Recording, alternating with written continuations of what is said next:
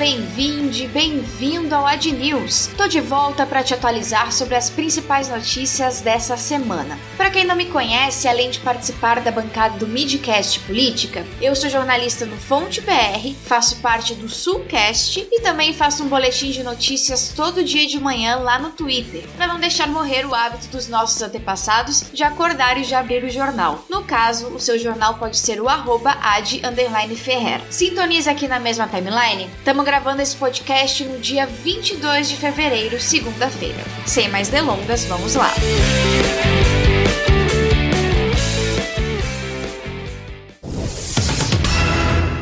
produzindo provas contra si mesmo. É ele, é o general Vilas Boas, que, numa boa, admitiu que era golpe contra Dilma Rousseff. Rapaz, quem poderia imaginar? Me dói fisicamente saber que somos governados e oprimidos por pessoas extremamente burras, porque o general Vilas Boas, na maior das boas vontades, assumiu que o alto comando do exército discutiu o impeachment da Dilma em um livro que ele mesmo quis lançar, que ele próprio editou e que ele mesmo revisou e adicionou histórias. O livro General Vilas Boas, Conversa com o Comandante, foi organizado por Celso de Castro e publicado pela FGV Editora. Aqui, o moleque abriu a boca mesmo, certo da impunidade.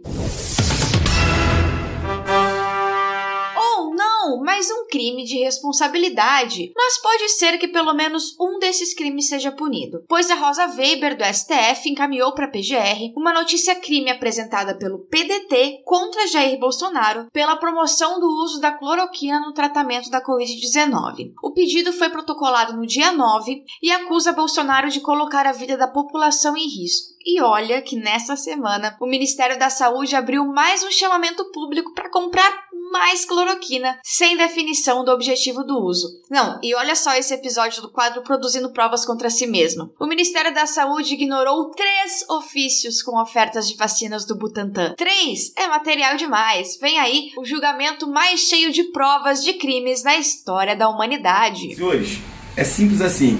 Um manda e o outro obedece. Ou não, agora é crime comum e envolve a mãe. Bicho, Bolsonaro teve a cara de pau de apresentar um cartão de vacina falso da sua própria mãe para dizer que ela não recebeu a Coronavac. Dona Olinda Bolsonaro foi vacinada no dia 12 de fevereiro com a Coronavac, mas Jair Bolsonaro apresentou um comprovante de vacinação e ali na seção fabricante está escrito Oxford. Como a gente descobriu a farsa? Porque a Oxford não é fabricante da vacina. A fabricante é a AstraZeneca. E não o suficiente, o número do lote apresentado é número de lote de Coronavac, do Instituto Butantan, não do imunizante fornecido pela Fiocruz. Fora que a data da segunda dose é ainda compatível com o tempo recomendado para a segunda dose da Coronavac, não da AstraZeneca. O moço chegou ao ponto de mentir usando o nome da própria mãe, meu Deus do céu. Isso deve ser pecado em alguma religião. A pessoa fala aqui, sabendo, é um insulto. Eu tô indignado! Eu tô indignado! Ah! Ah! Ah! Eu tô indignado!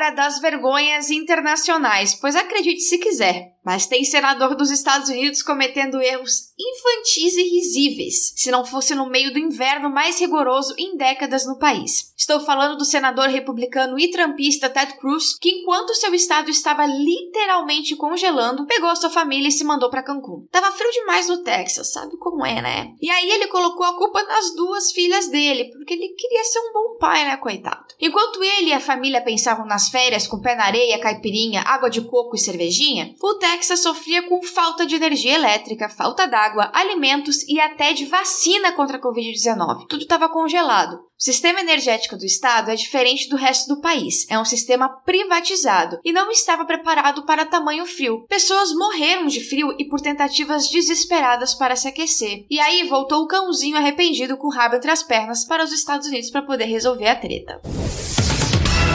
A pandemia pandemia ainda não acabou, porra! Santa Catarina está com mais de 90% dos leitos de UTI no estado ocupados. Em algumas regiões, a taxa de ocupação ultrapassa 97%.